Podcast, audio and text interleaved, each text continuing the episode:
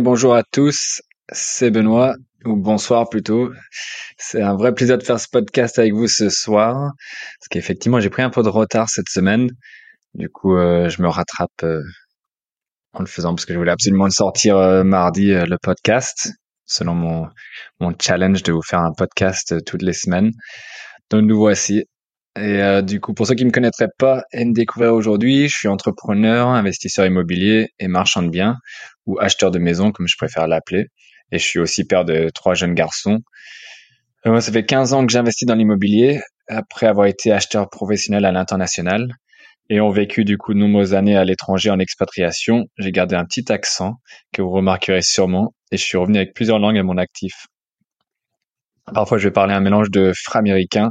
Alors, il faut me pardonner d'avance euh, pour les mots en anglais pour ceux qui aiment pas mais c'est comme ça. Et c'est mon podcast. du coup, j'ai créé ce podcast pour partager mes astuces d'acquisition et en découvrir plein de nouvelles à travers des échanges, euh, des interviews et euh, en se rencontrant aussi pour euh, partager nos bonnes astuces afin que chacun puisse combattre l'inflation qui est vraiment le fléau du moment et que chacun puisse le faire grâce à, à l'investissement. On sait que c'est il y a que l'achat d'actifs qui nous enrichiront à, à, long terme. Tout le reste, tout l'achat des passifs et, et, et compagnie en ce moment nous fait perdre beaucoup d'argent au vu de l'inflation euh, galopante qu'on qu'on a, même si c'est pas aussi fort que c'était euh, il y a peut-être 100 ans. Ce qui a créé des guerres pour, dire à quel point c'est important euh, de maîtriser l'inflation. Et ça a toujours été voilà, l'objectif des banques centrales pour cette raison-là, parce qu'on c'est vraiment un, un, fléau qui affecte tout le monde et qui peut voilà mener à des, des, des, désastres comme on voit actuellement en Afrique pour l'approvisionnement en nourriture et, et, dans plein de pays ça touche tout le monde quoi que ce soit pour l'achat de notre essence la nourriture en fait tout flambe et on, on sait même plus le prix des choses donc on est un peu déconnecté après de de, de, de la réalité du, du, marché et ce que devraient valoir les choses en fait on est, on est débousselé on va dire avec l'inflation. Euh, en immobilier euh, notamment vu euh, les montants en jeu l'inflation, euh, c'est encore plus mal. Et euh, voilà, du coup, c'est là d'où vient ce podcast pour partager un peu les, les bonnes astuces, parce que même euh, voilà, en tant que marchand de biens, c'est toujours la blague, on essaie de tout acheter, mais on n'arrivera jamais à tout acheter au vu des prix des, des maisons, des immeubles, des terrains. Alors autant que chacun profite des retours d'expérience euh, de, de, de, voilà, de, d'échanges à travers ce podcast. Et vu qu'en immobilier, on va se retrouver le plupart du temps dans la situation de l'acquéreur que du côté vendeur, quand on est en phase de construction d'un patrimoine, même si les arbitrages sont nécessaires tout au long du parcours, c'est crucial de savoir reconnaître et arriver à saisir la bonne affaire, car c'est souvent à l'achat que la bonne affaire va se faire. Mais encore faut-il connaître les astuces pour bien investir et pour pas que cet actif qu'on cherche devienne un gouffre financier et un vrai passif. Du coup, aujourd'hui, euh, on va aborder cette problématique, comme d'habitude, mais sous l'axe euh, plutôt d'un... Je vais faire un résumé, en fait, euh, global des différentes techniques pour trouver les bonnes affaires dans plusieurs classes d'actifs. Pour commencer, je pense, avec une synthèse. Je crois que c'était important de, de partir là-dessus avant d'étudier d'autres méthodologies et d'autres techniques. Après, on a les, techniques les plus classiques qu'on va qu'on va appliquer. Ça va être le, le 80-20 pour ceux qui ont écouté le, le, podcast euh, sur la méthode Pareto. En fait, en gros, une grande partie de la stratégie se fera par la négociation, la création de valeur, donc euh, la création de notre bonne affaire, que ce soit en marchand de biens ou en investissement euh, classique, on va dire pour la partie IMO. on verra d'autres classes d'actifs aussi. Mais après, tout dépend des cas de figure. Et parfois, ça sera aussi la prise de risque qui vous fera trouver une bonne affaire à l'achat mais qui dit plus de rendement dit presque forcément plus de risques. Alors comme d'hab, il faut en être conscient et bien se border, que ce soit juridiquement ou en s'instruisant pour bien savoir ce qu'on fait, parce que le plus on sait, le moins, genre, le moins il y aura de risques euh, réels ou de risques perçus, parce qu'on aura une meilleure maîtrise euh, sur euh, voilà sur la chose et sur l'investissement, l'achat de l'actif en général. Un exemple, c'est pour les voitures. En fait, si on est, si on maître du sujet, si on, si on n'y connaît rien et qu'on achète, bah là, c'est très risqué. Si on, si on s'y connaît bien, bon, on arrive à maîtriser les risques et on sait, euh, voilà, si on est mécano, on sait ce qu'il faut faire pour réparer, pour, pour s'en sortir et euh, voilà, dégager un bénéfice quand même. Du coup, on commence toujours par une petite citation du jour. Je trouvais que, euh, voilà, cela se portait pas mal à, à cet épisode d'aujourd'hui. C'est que vous n'êtes pas obligé de gagner à tous les coups ça c'est une des un des fondamentaux aussi. Comme ça, ça relâche la pression. On n'est pas toujours obligé de gagner. À chaque fois, on est juste obligé de continuer à essayer et faire des efforts pour qu'on se rapproche de nos objectifs chaque jour. Et euh, grâce à ça, la technique des petits pas, en fait, on y arrivera forcément. Donc c'est la même chose dans nos recherches de bonnes affaires.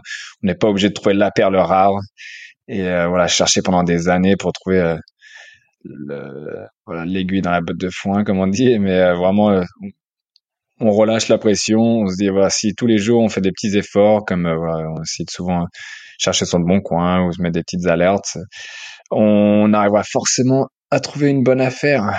Parce que voilà, on fait ces efforts-là tous les jours, on sera constant pas comme euh, voilà les un peu les touristes de l'immobilier ou ou des autres domaines qui vont y aller juste de temps en temps. Après, ça dépend de quel domaine on parle, parce qu'en bourse, euh, voilà, des fois, il faut pas y aller tout le temps non plus ou regarder.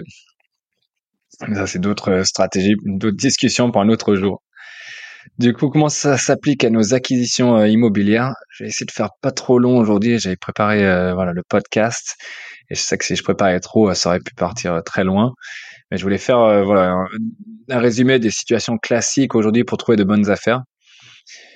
Euh, dans, dans différentes classes d'actifs, comme je disais, et il y a souvent voilà des les mêmes sortes de choses qui reviennent quand on cherche euh, une bonne affaire. Il y a des situations particulières en fait, ça va être souvent être voilà l'urgence ou euh, voilà des conflits ou des problèmes. C'est toujours quelque chose où on a des, quelque chose à, un problème à régler, en fait. C'est souvent ça dans la vie d'un investisseur ou quand on est entrepreneur, euh, des solutions à un problème donné à régler. plus on va apporter de valeur et plus on va impacter du monde, bah, ça va valoir cher euh, notre solution. Elle va être valorisée euh, au niveau de l'entreprise. Donc pour commencer, mais ça ne traitera pas de l'entrepreneuriat ou des entreprises sur sur la recherche de bonnes affaires ou la reprise d'entreprise euh, là-dessus. On va plutôt rester dans des investissements assez classiques, euh, pareil dans le 80-20 que la plupart des gens feront. Euh, dans la classification donc des, des classiques des bonnes affaires qu'on va trouver, euh, on va on va on va retrouver le divorce ou lundi divorce, c'est souvent le cas un peu en, ce moment. On sait qu'après le le Covid, il y a eu beaucoup de, de dégâts psychologiques. Ça, on est tous conscients, je pense, pour ceux qui ont aussi des locations, on a bien vu une grosse flambée euh, à ce niveau-là. Euh, donc c'est là où il faut avoir aussi de la compassion parce qu'on peut tous être euh, confrontés à ça un jour. En fait, c'est voilà, personne ne s'abstrait de ces réalités-là que des fois, voilà, c'est, les situations changent, il faut savoir s'adapter et il y a parfois un conjoint qui qui veut pas s'adapter ou qui a pas le même euh, le même mindset, la même mentalité, etc. Et donc euh, ça peut être, euh, voilà, il faut se mettre dans, la, dans les chaussures de de tout un chacun et d'autres personnes. Je suis sûr que chacun connaît aussi voilà, des situations autour d'eux, pas que des voilà, situations où on a des locataires qui sont dans ce cas-là, mais euh, voilà, c'est quelque chose de, qui est pas facile à vivre. Donc euh, quand on, on rencontre euh, cette situation-là, en fait, il faut trouver sous quel aspect toujours est-ce qu'on peut apporter de la valeur et chercher à aider en fait ces personnes dans ces situations-là, plutôt que de dire on va casser les prix, on va faire une bonne affaire et sans se soucier de de la situation de la personne, parce que souvent on arrive à même créer, c'est un peu mon credo sur ce podcast aussi, on va créer plus de valeur en travaillant main dans la main avec les vendeurs qu'on a en face de nous, plutôt que si c'est un, le vieux, la vieille négociation euh, gagnant-perdant où on va se dire voilà, moi je vais acheter pas cher et on s'en soucie pas des autres conditions qui sont, comme je disais souvent, euh, tout aussi importantes que simplement le prix. Excusez-moi. Donc voilà, il faut faut être conscient de ça. Ça peut faire des bonnes affaires parce que parfois, voilà, les gens ont vraiment besoin de. Bon, c'est des situations conflictuelles parfois, et euh, les gens veulent vraiment se débarrasser rapidement de ce problème-là ou régler rapidement le divorce ou voilà, pouvoir partir chacun de leur côté avec euh, euh, un nouveau départ. Et donc il y a toujours le bien immobilier qui est un peu plus long. en immobilier, c'est un peu plus long à, et moins liquide, donc plus long à se débarrasser d'un bien immobilier. Donc euh, voilà, on va trouver des solutions euh, à ces problèmes-là pour, pour voir comment est-ce qu'on peut faire mieux, mais souvent ça va être aussi lié à des, des, des euh, procédures de divorce qui sont assez longues. Donc c'est pas voilà, c'est ça peut être des bonnes affaires dans ce sens-là, mais ça va prendre plus de temps. L'autre point, c'est l'indivision. on dit souvent nul n'est tenu de rester dans l'indivision, et c'est vrai. Donc voilà, les gens qui vraiment veulent sortir d'une situation avec un associé ou avec quelqu'un de leur famille qui s'entendent qui s'entendent pas, c'est un peu souvent le cas avec des héritages par exemple. Bah voilà, c'est pour ça qu'il y a des moyens de faire des bonnes affaires parce qu'il y a beaucoup de familles. voilà, c'est encore une fois pareil, on va pas faire de, de jugement. Beaucoup de familles s'entendent pas forcément très bien entre eux, et donc voilà, on va réussir à leur tirer cette épine du pied quand on achète leurs biens. Et pour eux, euh, bah, c'est le prochain point en fait. Le, deuxième, ce sont les, les successions en fait euh, où il y a des bonnes affaires, on va dire à faire. Si on arrive à voilà être un peu les premiers euh, sur l'affaire, ou si on a des contacts des fois avec des notaires, eux aussi ça ça enlève ce problème là.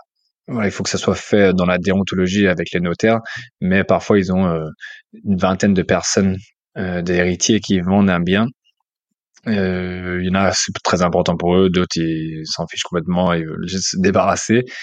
Et euh, ils veulent juste prendre leur héritage en cash. Ils n'ont aucune attache sentimentale au bien. Il y en a d'autres qui sont hors région euh, ou, qui habitent dans d'autres pays.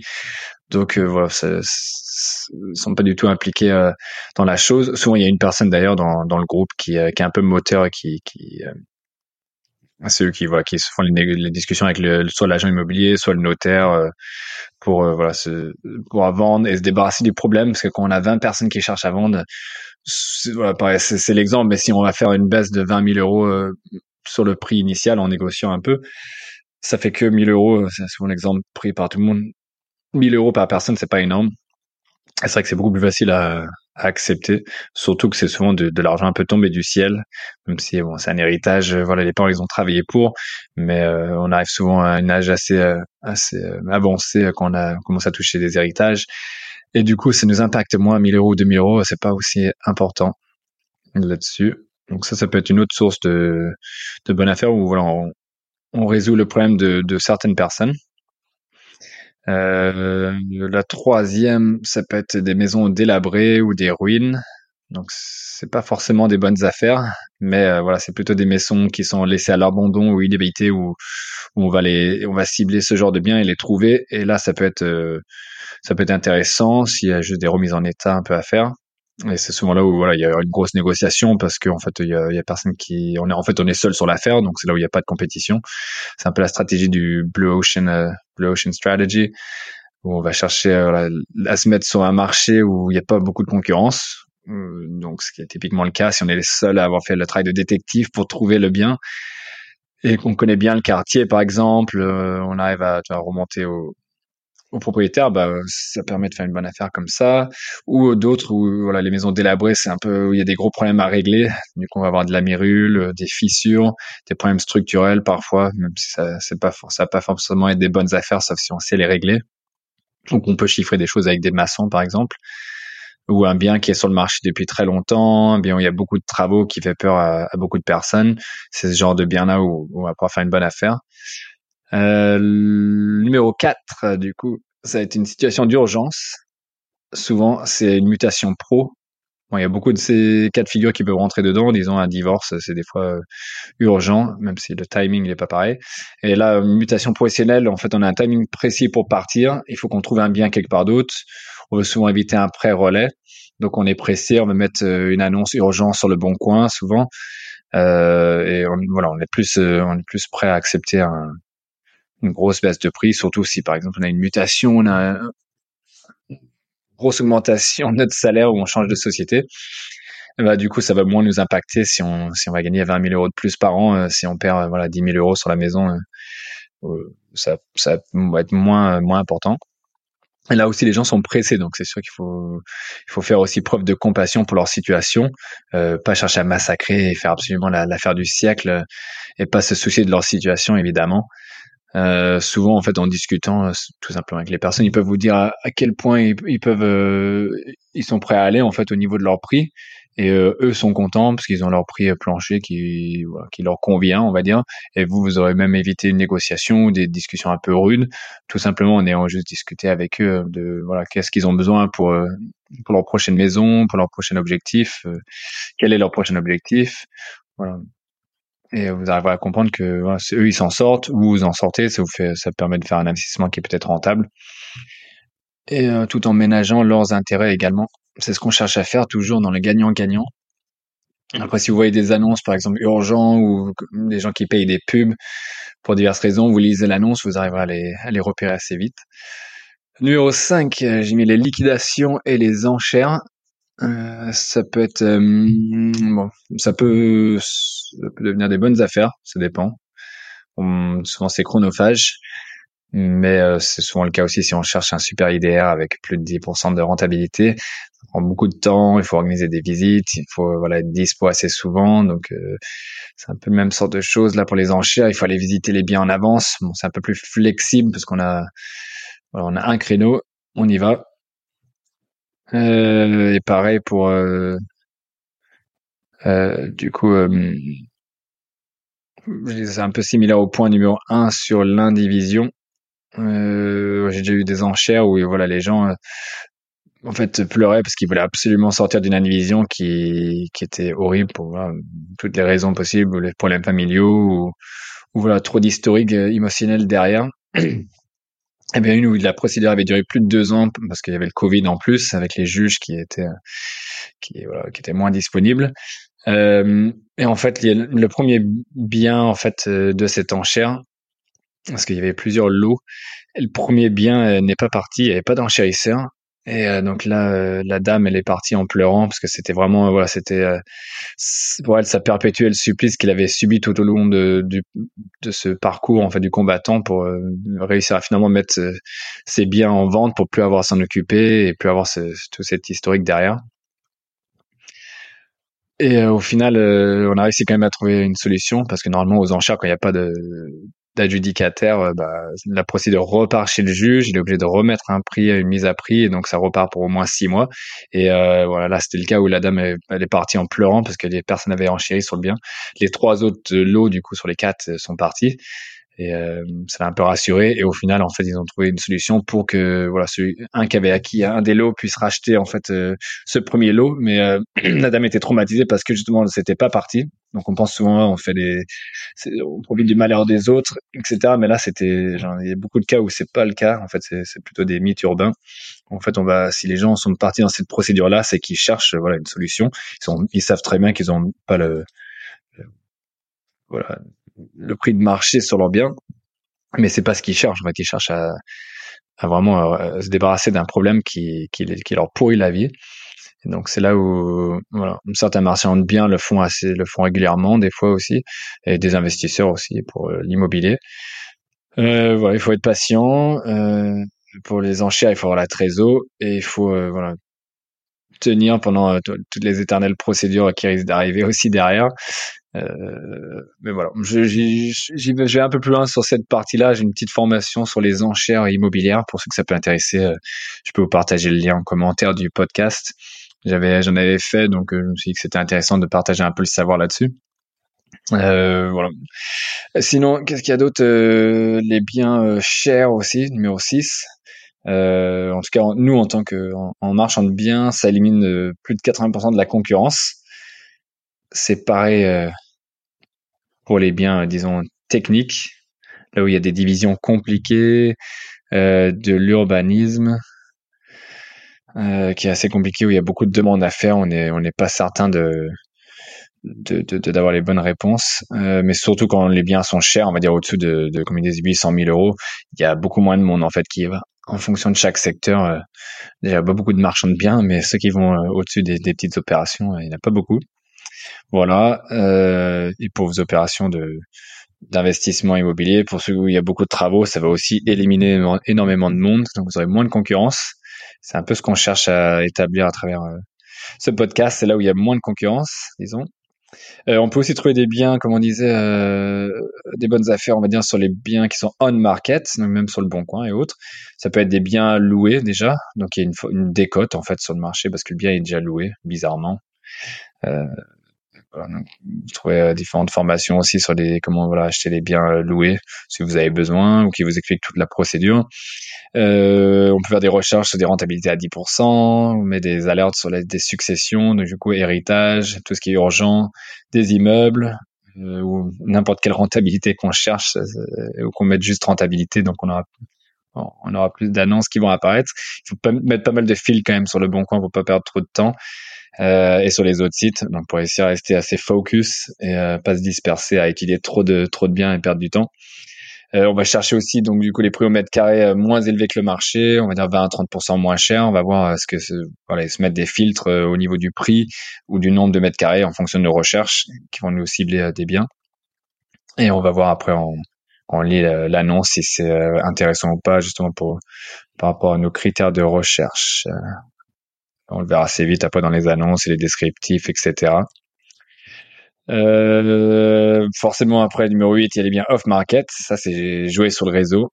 Euh, c'est vraiment la Blue Ocean Strategy, c'est qu'il n'y a pas de, y a pas de concurrence. Donc, euh, on, se fait présenter les biens en, amont par euh, des agents ou par les négociateurs des notaires ou par des apporteurs d'affaires qu'on a. C'est tout un vaste sujet euh, qui est très, qui sera traité dans un autre euh, podcast sur le relationnel. J'en ai traité un peu aussi sur euh, voilà comment comment ces affaires nous, nous parviennent, où il y a différentes techniques, comme je disais, des driving for dollars et, d'autres techniques comme ça.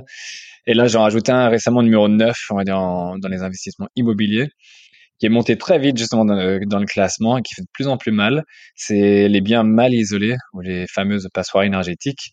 Parce que là, donc on arrive vite à septembre là, 2022.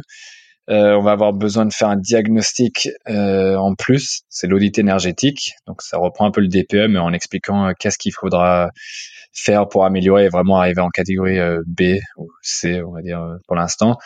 Le notaire s'appuie beaucoup dessus en fait, donc même si on croit avoir vendu quelque chose, moi je l'ai je l'ai fait récemment. Euh, même si bien il est bien isolé, on est dans une bonne catégorie, ils insistent quand même pas mal sur tous ces points-là et sur euh, en disant même si là pour le cas c'était un qui était en D et euh, en disant oui mais quand même en 2034 faites attention et voilà il y a plein d'étapes en fait à, à, venir qui sont assez rapides finalement et ça ça fait creuser les méninges comme on dit des acquéreurs potentiels. Ils se posent quand même la question en disant ah je vais pas pouvoir louer à cette date-là même si des fois c'est voilà là dans le cas là c'était des petits travaux à prévoir pour pour améliorer la note vu que c'était déjà bien isolé. Et il y a d'autres où c'est juste voilà, une, chaudière fuel à changer en euh, dans un autre cas que j'avais en, pompe à chaleur et on gagne tout de suite deux trois lettres. Euh, mais euh, voilà, ils ont une situation de attention, vous êtes en F, euh, même si les hackers savent très bien que voilà, il y a juste un truc simple à faire. En plus, on peut avoir des subventions pour les changements euh, maintenant. Euh, il les met quand même en garde pas mal et il y a 4, 5, 6 paragraphes dans le, dans le compromis pour dire euh, au niveau de la location, au niveau des notifications, au niveau des choses qu'on va devoir faire en plus, euh, on peut pas augmenter les loyers. Donc il y a plein de points comme ça qui peuvent un peu euh, faire réfléchir les gens lors d'une signature ou même avant en disant bon finalement c'est peut-être pas si intéressant, sauf s'ils ont prévu de faire des travaux évidemment, ce qui est le cas pour les investisseurs. On a moins peur de tout cet aspect-là. En, en marchand de biens, donc plus particulièrement, ça va être les divisions de bâtis existants, euh, les bonnes affaires qu'on va trouver, euh, les grands terrains pour pouvoir faire des lotissements, euh, les immeubles sans beaucoup de travaux, on va pouvoir diviser, ou euh, voilà, tout simplement, ça va être aussi les mêmes choses que pour l'investissement locatif, hein, des situations d'urgence ou, ou, des gros problèmes surtout à régler, quoi. Et euh, voilà, sur les immeubles, ouais, il faut des choses, il n'y a pas, pas trop de travaux Sinon, ça devient moins rentable, euh, surtout sur les, immeubles divisibles. On va dire, on va faire passer le géomètre, mettre des compteurs. Euh, il faut qu'il y ait des colonnes en place. Euh, après, les éléments techniques qui sont assez bons. On peut voir plein de choses là-dessus, telles que les portes palières, voilà, comme j'ai les colonnes de haut et lac. Euh, ben on verra ça sur un autre podcast, sinon ça va être un peu long. Après, le deuxième actif que je voulais euh, voir aussi étudier un peu, c'était euh, pour synthétiser un peu le, la méthode de recherche des bonnes affaires. Après, chacune, pardon. Chacune va être euh, un sujet à part. Hein. Comme je disais, il y a les enchères, on peut en discuter pendant très longtemps. donc les enchères aussi pour les voitures, ça existe. moi, j'en ai déjà fait aussi. C'est vrai que j'ai j'ai fait un bon coup en fait sur parce que je faisais souvent les enchères avant pour chercher des matériaux pour les travaux. Ça, c'est une petite technique euh, trouvée sur le bon coin. Euh, beaucoup de gens font ça, mais il y a beaucoup de lots en fait qu'on peut récupérer si on sait qu'on va faire une carrière d'investisseur euh, immobilier en tout cas. C'est très intéressant de faire les enchères. On perd un peu de temps, c'est toujours pareil, mais on a plus plus de chances de faire une bonne affaire sur les enchères mobilières. Euh, il y a des outils en fait pour s'installer, il y a des outils Ilti, des très bons outils pour pas très cher. Et ça, c'est pareil souvent des, des, sociétés qui sont en liquidation en fait, qui ont arrêté leur activité tout simplement, cessation d'activité, donc ils revendent une partie comme ça. Voilà, ça, ça épure un peu aussi plutôt que les vendre au détail. Voilà. Euh, et en fait, j'étais à une enchère un jour et euh, il y avait une voiture euh, en vente et j'étais voilà en phase d'investissement aussi. J'avais un ami qui était euh, un ami qu'on aura peut-être sur le podcast, qui est très très bon mécanicien, euh, qui s'y connaissait bien. Et j'ai toujours été à fond dans les voitures américaines pour avoir eu l'historique d'avoir grandi aux States. Euh, et du coup, il y avait un Hummer, euh, mais pas, pas les gros, mais un H3, donc le plus récent, pas trop de kilomètres et en bon état. il semblait être en bon état. Donc j'ai vu ça, on a fait le tour euh, au téléphone en fait avec avec mon ami. Et quand les enchères ont commencé, en fait, c'était un peu le clou du spectacle à la fin. J'ai eu le temps de préparer un peu la chose, voir jusqu'à quel prix on irait, étudier un peu le marché, s'il y avait de la demande, s'il y avait de l'offre ou pas sur ce genre de de voiture. Parce qu'évidemment le but c'était de faire aussi de profiter un peu quoi forcément mais de, de revendre. Et donc j'ai réussi à bon il y avait un enchérisseur en face mais au bout d'un moment ils ont ils ont lâché un peu le truc. Euh, nous on avait un peu plus étudié le, la motorisation et tout le reste. Euh, voilà c'était un, un, beau véhicule quand même qui est qui turbine bien. C'était un peu un peu bruyant quand même pour mon goût ce qui est souvent le cas avec les, les V8 américains euh, pas le moteur en soi, mais là, il était vraiment bruyant celui-là, qu'on l'entendait à des kilomètres. Euh, du coup, voilà, il y a une belle plus-value à la revente sur celui-ci. Euh, c'était aussi un plaisir d'avoir une petite voiture comme ça pendant un petit moment, euh, qui était 4x4 et tout en plus. Donc euh, voilà. Et après, il y en a eu, il y en a eu d'autres depuis, mais ça c'était euh, voilà une, façon de faire une bonne affaire sur les voitures. J'en ai eu, quelques-unes quand même aux enchères, mais c'était souvent des américaines, donc les gens ils osaient pas trop enchérir parce que c'est, c'est comme toutes les enchères, on peut pas trop, genre on peut pas la conduire. Euh, on n'a pas trop d'infos. On, peut des fois démarrer le moteur, euh, faire démarrer donc la voiture, mais on n'est pas sûr de plein de choses. En fait, il y a juste un contrôle technique qui est fait euh, des fois à l'arrache. En plus, et en, en connivence avec le, les enchérisseurs. En fait, donc on n'a pas beaucoup d'infos. En fait, c'est un peu risqué. Et c'est là qu'il faut savoir aussi maîtriser son risque. Mais on peut quand même faire des bonnes affaires intéressantes et et ça a été le cas euh, plusieurs fois. Et en plus, tout cela, ils étaient, euh, tout ce que j'ai fait comme ça aux enchères, c'était voilà, euh, un peu spécifique américaine. Et en plus, c'était souvent à l'éthanol. Euh, donc, c'est des choses que beaucoup de gens maîtrisaient pas et qu'ils avaient peur de ne pas pouvoir trouver les pièces, etc. Et c'est là où je disais, plus on a de connaissances, le plus on peut se placer rapidement sur des bonnes affaires aussi. Ça, ça joue dans, dans la balance. Euh, l'autre chose pour les voitures, c'est qu'on peut aller dans les pays étrangers où il y a des modèles plus rares ou des pays où, voilà, plus intéressants et où ils sont moins chers surtout. Avant, c'était l'Allemagne. Là, ça, a tendance à un peu s'harmoniser, à part pour les Allemandes, les Porsche euh, d'autres modèles. Euh, moi, je sais que j'avais étudié Dubaï à l'époque parce qu'il y avait beaucoup de voitures euh, qu'on pouvait ramener, mais c'était quand même assez compliqué. Il y avait beaucoup d'intermédiaires. Euh, c'était ouais, c'était vraiment pas facile pour tout ce qui était homologation, et les coûts et l'administratif. Et il fallait avoir un peu quelqu'un sur place pour aller voir les voitures, voir l'état dans lequel ils étaient. Même si on peut y aller assez rapidement, mais bon, c'est pas c'était pas le même système. Il faut quand même bien comprendre euh, ce marché-là. Donc, si on s'y connaît, encore une fois, on peut peut risquer un peu sur une plus petite sur une plus petite voiture, apprendre à connaître un peu et après euh, le faire. Sinon, il y a beaucoup d'intermédiaires qui le font, mais du coup, ça, ça a forcément un coût aussi et on fera une moins bonne affaire. Mais ça peut permettre de se faire plaisir un petit moment. Euh, L'autre chose pour les voitures, ça va être la rareté. Euh, donc aussi tout ce qui est sorti de grange ou de garage suite à des successions. Euh, voilà, moi j'ai déjà récupéré des voitures avec des maisons aussi, mais pas ça valait pas des milliards non plus c'est pas c'est pas souvent les meilleurs modèles qu'on récupère. Euh, j'ai un ami aussi qui a récupéré une ancienne comme ça euh, avec, euh, une maison voilà où les gens ils avaient laissé des, voitures pendant longtemps. Euh, et d'autres voilà c'est des fois c'est des problèmes à résoudre en fait elle avait été posée pendant des années en fait et voilà pour la redémarrer c'était bon des petites classiques quoi les batteries les pneus etc mais ça avait l'air d'être une épave et en fait on, avec quelques frais on pouvait la remettre euh, on peut la remettre en route, euh, même si c'est pas un modèle euh, hyper hyper recherché, mais voilà, si ça fait des petits bonus comme ça, des fois quand on achète des maisons.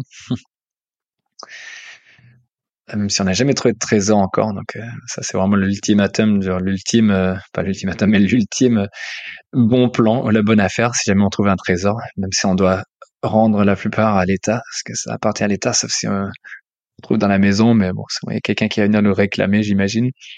Si on trouve des choses, on voit beaucoup d'histoires comme ça dans les nouvelles. Bon, je, je digresse. Euh, le quatrième euh, façon pour les voitures, c'est quand on trouve un problème commun à un type de véhicule. Euh, J'en connais quelques-uns où voilà, il y a, y a, un problème commun des joints de culasse ou de la suspension. Et en fait, dès que ça arrive, un joint de culasse, euh, c'est le classique aussi. On se dit ça va coûter très cher. Et pour des petites voitures sportives, des fois, ça vaut pas la peine en fait de on, peut plus rien en faire en fait. Soit on fait réparer, ça coûte 3 4 000 euros, donc euh, on se dit que ça, ça vaut pas la peine. Mais pour ceux qui savent faire, euh, ça leur coûte pas trop cher de faire ça dans leur dans leur garage. C'est là on voit aussi des négociateurs auto. C'est comme ça qu'ils font en fait, soit en récupérant des voitures euh, que les gens euh, pensent sont bons à la casse, ou euh, voilà avec des problèmes classiques comme ça. J'ai vu le cas même sur des sur des Porsche. Euh, ah, je me souviens plus comment c'est la plus petite des décapotable. Euh, ah, ça me reviendra. Mais voilà, où il y a des problèmes de moteur. Et donc en fait voilà, si on s'y connaît bien, on peut facilement les réparer et et se faire une belle voiture pour pas trop cher, une voiture sportive. Donc il y en a qui jouent sur ces créneaux-là aussi pour euh, pour les voitures, mais c'est voilà, il faut aussi connaître. Euh, maintenant on passe au vin parce que c'est pareil, j'ai des gens qui, qui connaissent bien en vin. Et ce qu'ils me disaient, c'est que voilà, une des une des, des choses, c'est trouver moi toujours pareil, la rareté, c'est ce qui fait la la valeur comme toujours. Et une façon de faire ça dans les vins s'appelle les allocations. Donc c'est le fait que chaque euh, comment dire, chaque euh, château ou, ou, vigneron en fait euh, qui sont assez cotés, ils vont faire ce qu'ils appellent des allocations, euh, où ils allouent certaines bouteilles à voilà des bons clients ou voilà des sommeliers, etc. ou à ouais, voilà, bons clients fidèles.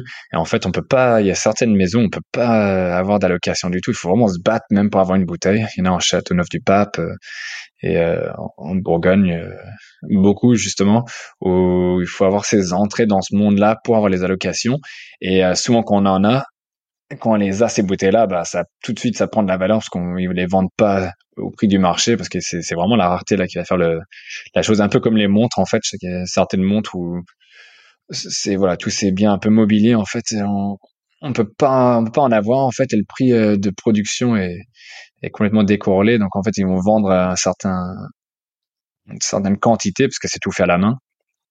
Comme les vins, quoi. Il y a des fois, il y a des quantités limitées sur les millésimes et autres.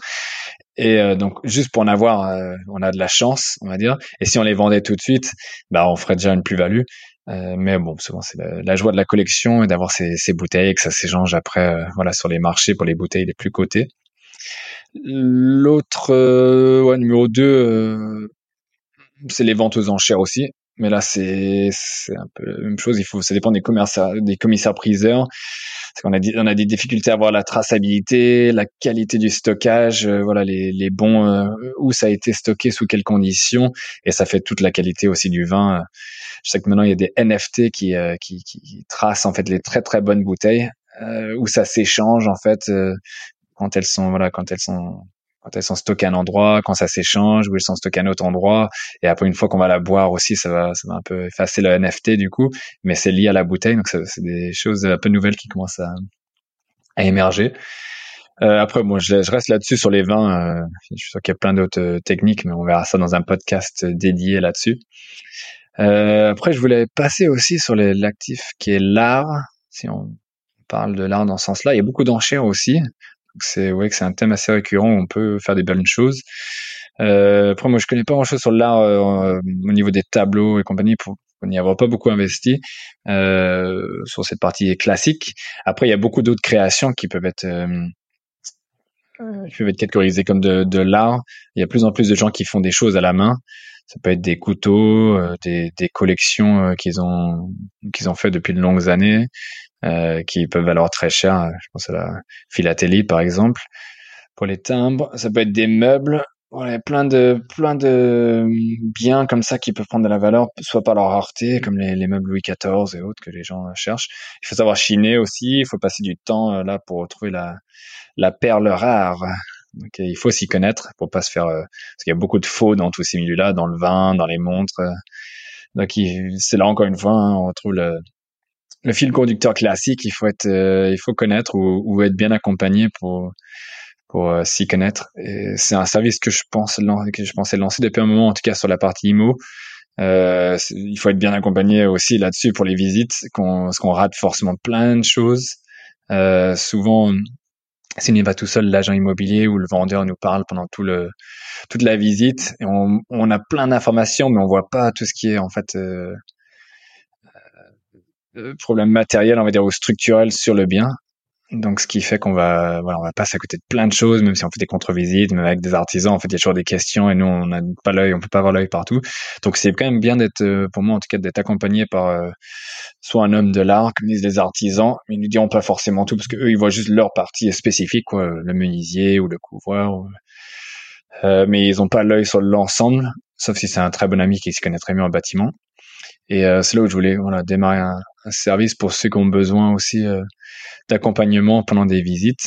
Et euh, parce que voilà, j'avais vu ce genre de choses là pour des études structurelles. On sait tous qu'on a des, on a les diagnostics en France, mais ça donne pas grand chose. Au final, c'est pas ça qui va faire que l'investissement va être bon ou pas. Ça va plus rassurer et couvrir en fait le, le notaire et euh, le vendeur.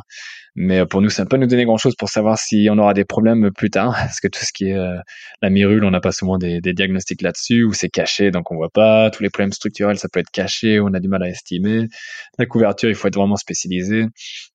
Euh, il y a plein de choses où, où on peut avoir des, des problèmes et où notre bien peut être vite pas rentable et on peut perdre beaucoup d'argent. Donc voilà, si ça m'intéresse quelqu'un qui est dans le secteur de la Bretagne, parce que je me déplace pas hyper loin non plus pour une visite comme ça d'immeuble, mais ça peut euh, voilà permettre d'économiser pas mal d'argent euh, et éviter de faire des grosses bêtises, surtout en immobilier quand c'est des premières opérations. Donc je, je serais heureux de voilà d'accompagner comme je le fais déjà euh, pour des personnes qui investissent euh, avec moi ou à travers mes services d'investissement. Euh, finalement, le dernier point, je dirais les cryptos. Euh, j'en fais depuis assez longtemps. Je suis pas super euh, spécialiste sur ce domaine-là, mais bon, j'ai voilà, des stratégies un peu classiques qui ont bien fonctionné. Le hodl, comme on dit. Euh, j'ai fait quelques ICO au tout début. Euh, j'ai dû commencer en 2017 du coup et ça commençait un peu tout pas d'ICO quand c'était euh, quand y avait le, premier un peu vrai bull bull run comme ils disent le, le marché haussier euh, jusqu'à que ça, ça s'éclate euh, fin de l'année.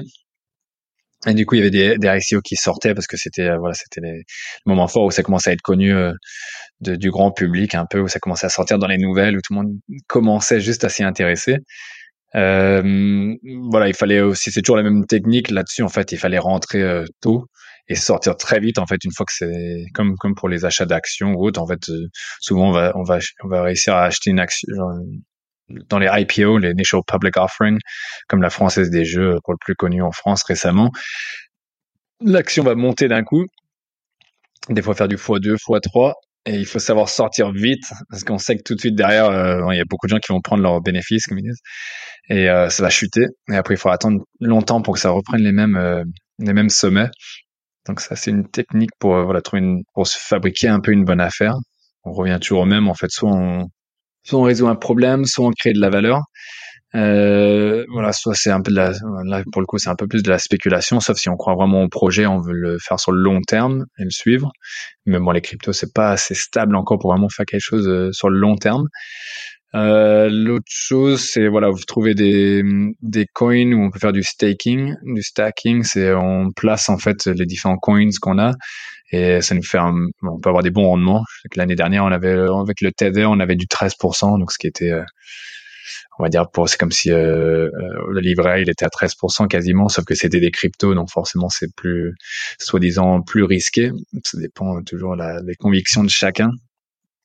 Mais pour ceux qui pensent que ça durera longtemps, donc tout ce qui était Tether, euh, euh Ethereum et Bitcoin, bon, ça doit, normalement, c'est fait pour rester euh, un bon moment parce qu'il y a beaucoup de, de, vested interest, beaucoup de, de gros euh, grosses institutions maintenant qui ont à investir dedans, des pays entiers comme le Salvador. Et euh, voilà, beaucoup de gros investisseurs de toute façon qui lâcheront pas leur Bitcoin. Donc pour ceux qui disent que ça descendra à zéro, j'y crois pas trop. Il y a trop de personnes qui ont mis pas mal de billes dedans pour que ça, pour qu'ils vendent tous euh, voilà d'un coup, qu'il y a vraiment un, rush euh, là-dessus. Donc voilà ce que j'avais à vous dire aujourd'hui. Euh, je vais plus long que prévu, même si j'avais pas préparé comme je voulais entièrement. C'était une semaine assez assez chargée en signature et et euh, voilà démarrage de nouveaux projets. Euh, pour la partie marchande bien en tout cas. Euh, donc en résumé de cet épisode, euh, je dirais que soit on va diviser, soit on va dénicher la perle rare, mais c'est beaucoup moins courant quand on cherche une bonne affaire. Euh, on va attendre longtemps, ou on va chercher à résoudre un problème principalement.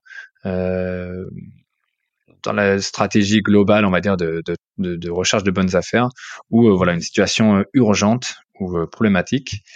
Et nous, on va ajouter de la valeur en, en tirant l'épine du pied de quelqu'un qui veut pas s'en occuper. En fait, on, on, se rémunère en gros par le fait de, de faire ce travail-là, euh, de, de, les aider à se débarrasser du problème et de régler le problème nous-mêmes. Euh, ça va être euh, souvent par les connaissances qu'on a, de voir comment on va pouvoir euh, résoudre ce problème-là ou, ou penser une autre solution. Voilà, avec la créativité, euh, pour notamment dans les divisions, de voir comment on va pouvoir faire une bonne division ou là où d'autres pense que c'est pas possible. Des fois, pour des colocations, par, par exemple, euh, on voit un T2 ou un T3, on se dit, ah, on n'arrivera jamais à faire euh, trois ou quatre chambres à louer, etc. Mais euh, voilà, aménageant bien la chose, c'est là aussi même de, de, parfois se faire accompagner aussi sur cette partie-là, soit par des investisseurs qui ont plus d'expérience ou des architectes ou des architectes d'intérieur qui en plus voilà ils font ça tous les jours, donc ils savent très bien optimiser des espaces notre limite justement c'est que notre imagination. Il y a toujours un peu une faille à exploiter ou une niche à trouver dans, dans les divers domaines dans lesquels on va intervenir. Euh, D'où la Blue Ocean Strategy, d'essayer d'arriver dans, dans quelque chose d'une niche que personne d'autre fait. Et d'où l'importance aussi de la formation, parce que le plus on apprend et le plus on lit euh, sur des partages d'expérience notamment. Donc la lecture, c'est là où c'est important. On va gagner beaucoup d'années d'expérience souvent euh, ou en échange en networking, parce que c'est pareil, on va profiter d'expériences de d'autres personnes qui ont fait ça depuis longtemps, on va découvrir de nouvelles méthodes, de nouveaux créneaux, et euh, voilà, on va avoir les partages de ce qui a fonctionné pour quelqu'un d'autre, et ça va peut-être nous donner d'autres idées euh, pour comment nous on peut faire euh, les choses différemment. Le plus important, c'est toujours de rester innovant dans nos démarches et de chercher à créer de la valeur plutôt que, comme je disais, des, techniques, euh, moi je les appelle perdant perdant parce qu'il y en a un qui pense qu'il fait un bon coup euh, en massacrant les prix, mais au final, euh, euh, il y a toujours le karma qui rentre en jeu et on risque de, perdre plus que qu'on pensait. voilà. C'est un peu ma philosophie. C'est pour moi, c'est pas profiter du malheur des autres, mais au contraire s'enrichir mentalement en créant de la valeur, en aidant les autres, qu'on va s'en sortir le mieux. Et c'est ce que je cherche à, partager à travers ce podcast, plutôt que voilà des, des techniques un peu euh, destructrices ou, ou négatives, en fait, il y a toujours plein de possibilités et plein d'opportunités où qu'on regarde. Il faut juste savoir les voir et savoir comment on va les faire fructifier et comment ça peut bénéficier à la partie euh, euh, opposée aussi, parce que si euh, qui n'est pas opposé, justement, c'est l'importance des mots. si on arrive à leur donner ce qu'ils cherchent eux, parfois c'est pas juste le prix ou autre, c'est des fois ça peut être les délais, ça peut être voilà, d'autres une signature d'une date précise ou, ou autre.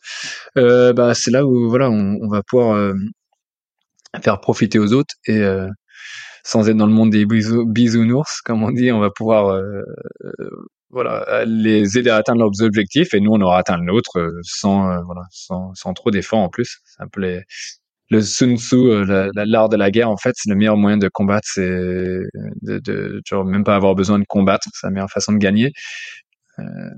et c'est vraiment le cas, en fait, si on arrive à, à gagner sans combattre, eh ben, c'est encore plus facile et, et souvent ça peut se faire dans la dans la coopération, quoi en récupérant les informations qui, qui sont importantes et en aidant la partie adverse à, à atteindre leurs objectifs. C'est le plus simple. Et voilà, comme dans toute entreprise, en fait, c'est qu'en apportant de la valeur ou une solution qui va satisfaire notre client du moment, qui que ce soit, que ce soit un vendeur ou, ou un intermédiaire, euh, qu'on va pouvoir avoir un pool de, de ventes et de bonnes affaires en fait. Et ça va être souvent à nous de la créer. En fait, on dit souvent on se crée la bonne affaire. C'est c'est pas juste la créer physiquement, mais c'est aussi dans son inventivité et sa créativité. Voilà, tout le sens de créer la bonne affaire la créativité.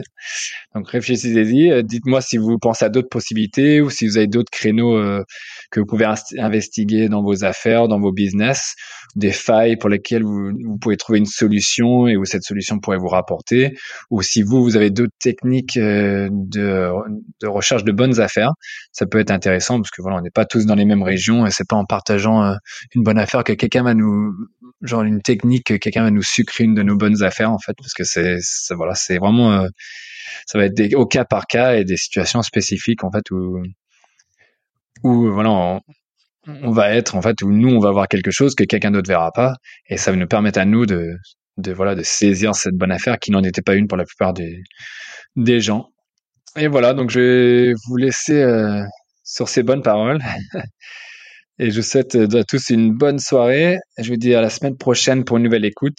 Et n'oubliez pas, comme d'habitude, euh, que le meilleur achat que vous pouvez faire, c'est d'éviter d'en faire un mauvais. Et c'est là où voilà, je cherche à vous amener euh, à travers ce podcast. À bientôt et merci encore pour vos écoutes. N'hésitez pas à mettre des likes ou vous abonner si vous aimez euh, ce podcast. Et surtout, j'attends vos commentaires donc pour le partage de vos expériences sur ces divers domaines d'actifs. À bientôt. Ciao, ciao.